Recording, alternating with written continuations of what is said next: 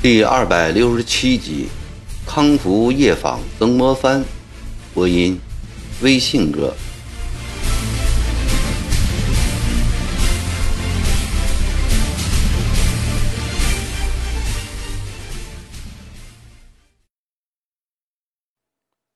左宗棠的这封短信的确远胜欧阳夫人的祈祷和名医的诊治，曾国藩仿佛痊愈似的。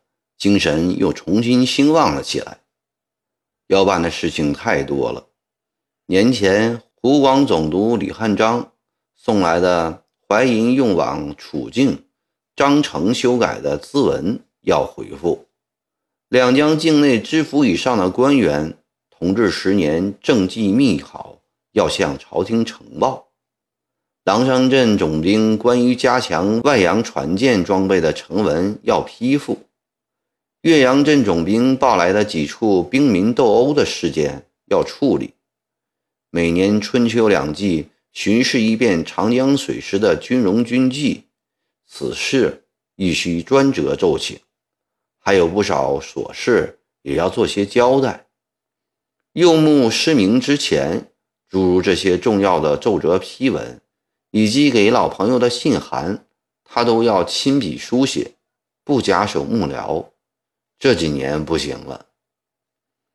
一会儿，黎树昌、薛福成、吴汝仁等人奉命进来，曾国藩分别对他们口述大意，叫他们拟好草稿后再念给他听。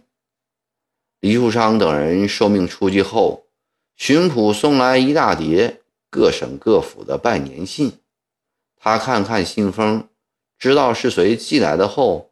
便随手扔在一边了。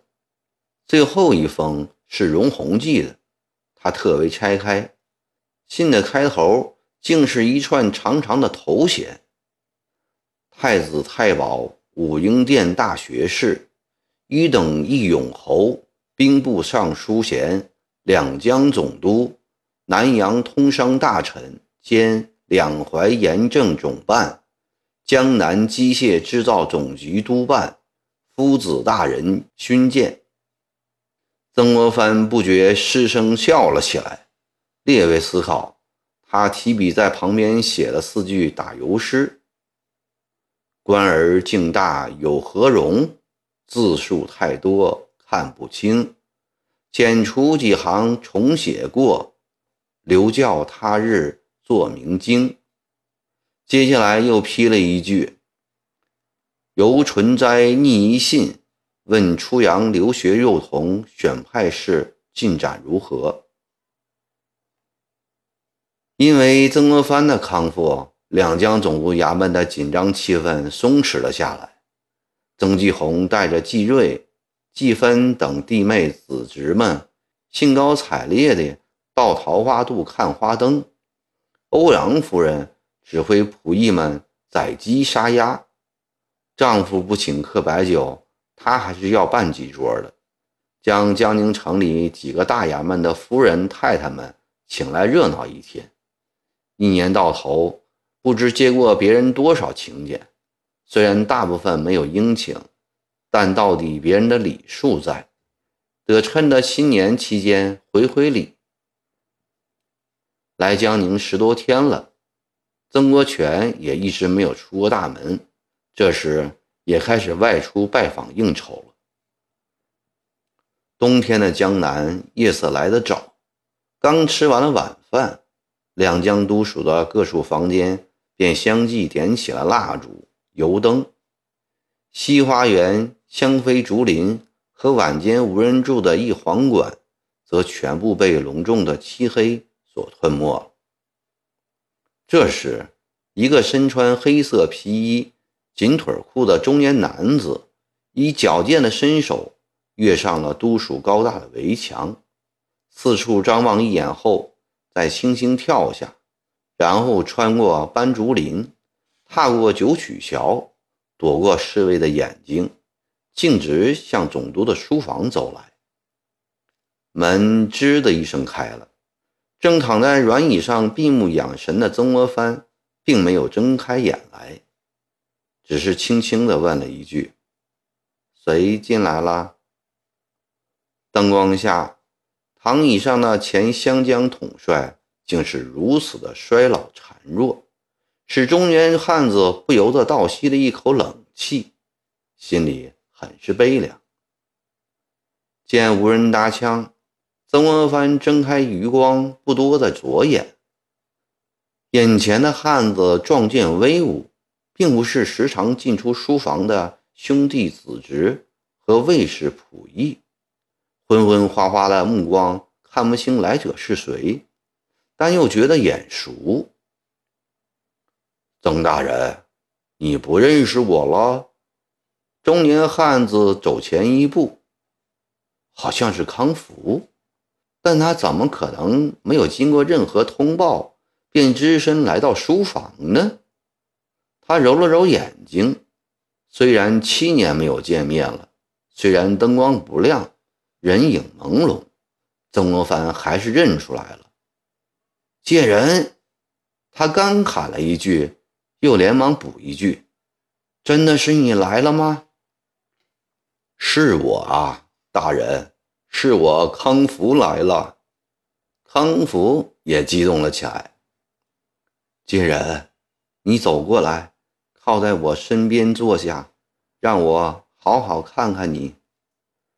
康福走了过去，在曾国藩躺椅边的凳子上坐了下来。曾国藩见康福仔仔细细地端详了很久，又捏着他的手，慢慢的说：“谢人，自从袁普来江宁，告诉我，说你在东梁山下生活得很好，儿子聪慧，标艺惊人。”我心里喜慰极了，借人了，想不到今天还能见到你，这下我放心了，可以闭着眼睛去了。说着说着，脸上竟然滚动起泪水来。康福望着动了真情的老上司，久久说不出一句话来，只是用双手将那只干枯少热气的手。紧紧地握着。十年前，康福从武当山回来，儿子把曾国荃留下了字条给他看，又说那人还送了一条很暖和的毛围巾。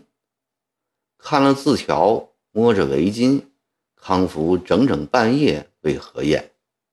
七年来，康福虽然有心远离人世，但普天之下。莫非王土，他仍然是大清王朝的一个子民。周围的一切，他不能闭目不视；外出访友问道，他不能不接触人和事。所有他看到的、听到的一切，莫不令他气愤至极、灰心至极。咸丰二年，他之所以投靠到曾国藩的门下，一方面。固然出自于对曾的崇敬，希望在曾的提携下出人头地，光大康氏门第；另一方面，在康氏传统家风的熏陶下，他也巴望着跟着曾国藩做一些对国家、对百姓有利的事情。后来，曾国藩在创办湘军，以太平军转战东西的过程中。多次跟他谈到打败长毛后要做一番伊尹、周公的事业，使国家中兴，百姓安居乐业。那时康福相信曾国藩的这番抱负是真诚的，也是可以实现的。以后他目睹湘军从将官到士兵的日益腐败，他开始产生失望的情绪。这样一批人。能真心实意的为国家和百姓办事吗？现在长毛被镇压下去六七年了，捻军也平息了。按理，朝廷的太后、皇上、两江的总督都应当把整治吏治、谋利民生作为第一种重要的事情来办，官场也应当清廉了一些，百姓的生活应当好软一些。但事实并非如此，有些地方甚至比十多年前还要糟糕。这样一个奄奄待毙的王朝，为什么一定要拼死拼活地保卫他呢？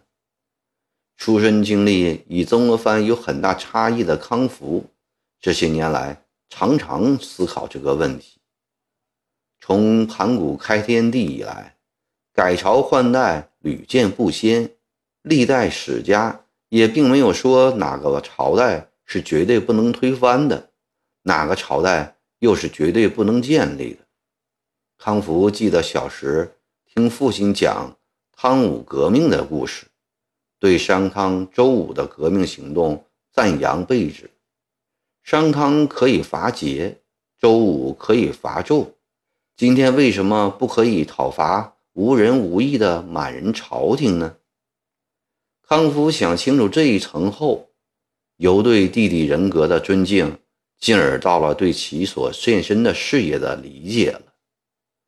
在玉虚桥康宅里，康福为从康贤开始的历代先祖都竖了一个牌位，最后也为弟弟康禄立了一个墓主。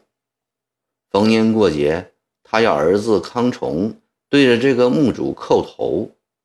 并把由细脚仔转来的三枚梅花镖郑重其事地交给了儿子，并告诉儿子：“叔叔是个大英雄，这三枚镖是叔叔临终前送给你的，不要辜负叔叔的期望，练好这门康家绝技。”康福甚至还决定，当儿子长到十八岁那年，就把自己的这些认识。都讲给儿子听，自己不愿背叛朝廷，走弟弟的道路，儿子则完全可以继承叔叔的魏晋大业。追随曾国藩十二年，对其人品的认识，康福也逐渐的深透了。曾国藩并不是他先前头脑中偶像式的人物，此人的手腕权术巧诈诡辩。都与其自我标榜的诚信大相径庭。如果说那是因为在斗智斗勇的战争环境不得不如此的话，康福可以理解。但金陵攻下后却要杀韦俊叔侄，这一点康福无论如何不能接受。大功告成，韦俊叔侄也是与湘军一道打了四五年硬仗的人，不遇重赏。已是背信弃义了，还要强加罪名，杀头示众，以此来恐吓别人，强行裁撤湘军。这种狠毒的心肠，与历史上那些遭人唾骂的汉奸屠夫有何区别？何况韦俊是康福劝降的，九泉之下的韦氏叔侄对他恨之入骨，自是不消说了。就是整个政治营的人也莫不会仇恨他，他也要为此事顶了一个骂名，被一切有良心的人所唾弃。康福本已就这样悄没声息的与曾国藩和湘军脱离关系，他永远不想再见曾国藩。但曾国荃的一纸字条改变了他的主意，他要在曾国藩死之前去见一面。更重要的是，他已得知康氏祖传围棋在曾的手里，他要把它收回来，传给自己的儿子。既然啊，你曾两次救过我的命，我不曾报答你的大恩。你为湘军立过不少奇功，又是第一个冲进伪天王的功臣，朝廷。没有给你相应的酬禄，这些年来，我一直为此内疚不已，派人到沅江去看望你的夫人和儿子，也找不到他们。我是一个快要死的人了，今夜能再次见到你，我满足了。只是不知你需要些什么，我要尽我的力量弥补我的过失。曾国藩的诚恳态度，使得早已心如死灰的前亲兵营营官为难了起来。沉吟良久后，说道：“曾大人，你老自己多保重吧。过去的一切都不要提了，我也什么都不需要。”不，借人。曾国藩似乎突然被注入了一股生气，说话的声音洪亮干脆了起来。你隐居在东梁山这么多年。一直不来见我，这说明你对我有隔阂，你心里有不满之处，我完全能体谅。你既然还健在，我就有义务向朝廷禀报，向太后、皇上问以讨赏。李晨典、萧福寺都能得五等之爵，你也可以受这份殊荣。康福冷笑道。我才不稀罕朝廷的五等之爵，大人也犯不着再为我请赏。康福的冷淡令曾国藩气恼，稍停片刻，他又说：“你若是不需要朝廷的爵位之赏，我可以荐你去做一镇总兵。我无此才干，也无此心情。”康福的态度依旧是冷冷的。那么，我给你一万两银票。我吃穿不愁，要这银子做什么？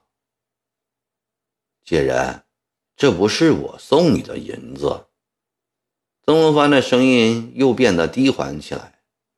这是你分内应得的，是补给你的欠饷。曾大人，请你不要误会了，我今夜来绝不是为了向大人您索取什么。实话说，现在就是把一座金陵城送给我，我都不要。康福的话里带了几分恼怒，也充满了几分气概，使得曾国藩点头不已。这我知道，我刚才。也不过是为了表示我的一点心意罢了。既然官爵禄吏你都不要，过会儿我送你一件我个人的东西，留给你做个纪念。想必你不会太不顾我的面子吧？曾国藩平生不喜奇珍异宝，做翰林时也只偶尔到琉璃厂去买点钱闲字画，古董他最喜爱。但太贵，买不起。后来做军事统帅，为杜绝别人行贿，他连这点兴趣都抛弃了。因而，除皇上所赐外，他几乎无一件珍奇。四个月前，一位从京师来的旧友带来一件礼物。去年初，周寿昌为头联络了一批京籍京官。为祝贺曾国藩六十一岁大寿，用重金在王府井珠宝店里买下了一块二十斤重的昆岗玉，请一名为宫中琢玉五十年的老匠师来鉴定，并由他是这块玉的外表，着一件器具。老匠师对着这块玉仔细鉴别了三天，证明是一块真正的蓝田玉。即古书上所称的昆岗玉，这块昆岗玉最大的特点是正中有一块巴掌大的胭脂红。老匠师有心要恰当的利用它，琢磨来琢磨去，最后决定雕一个南极老寿星，那块胭脂红就雕作寿星手中所捧的寿桃。三个月过后。一个形神兼备的老寿星，栩栩如生地展现在大家的面前。尤其是手中那颗鲜红欲滴的番桃，真是安排的天衣无缝，赢得所有观者的一致喝彩。当下便有人愿出三千两银子买下这尊玉雕。老匠师含笑谢绝了。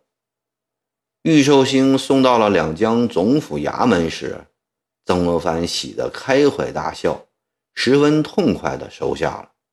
这也是他一生中接受别人所赠的唯一的一份重礼。现在，他打定主意要把这个礼物转送给康福。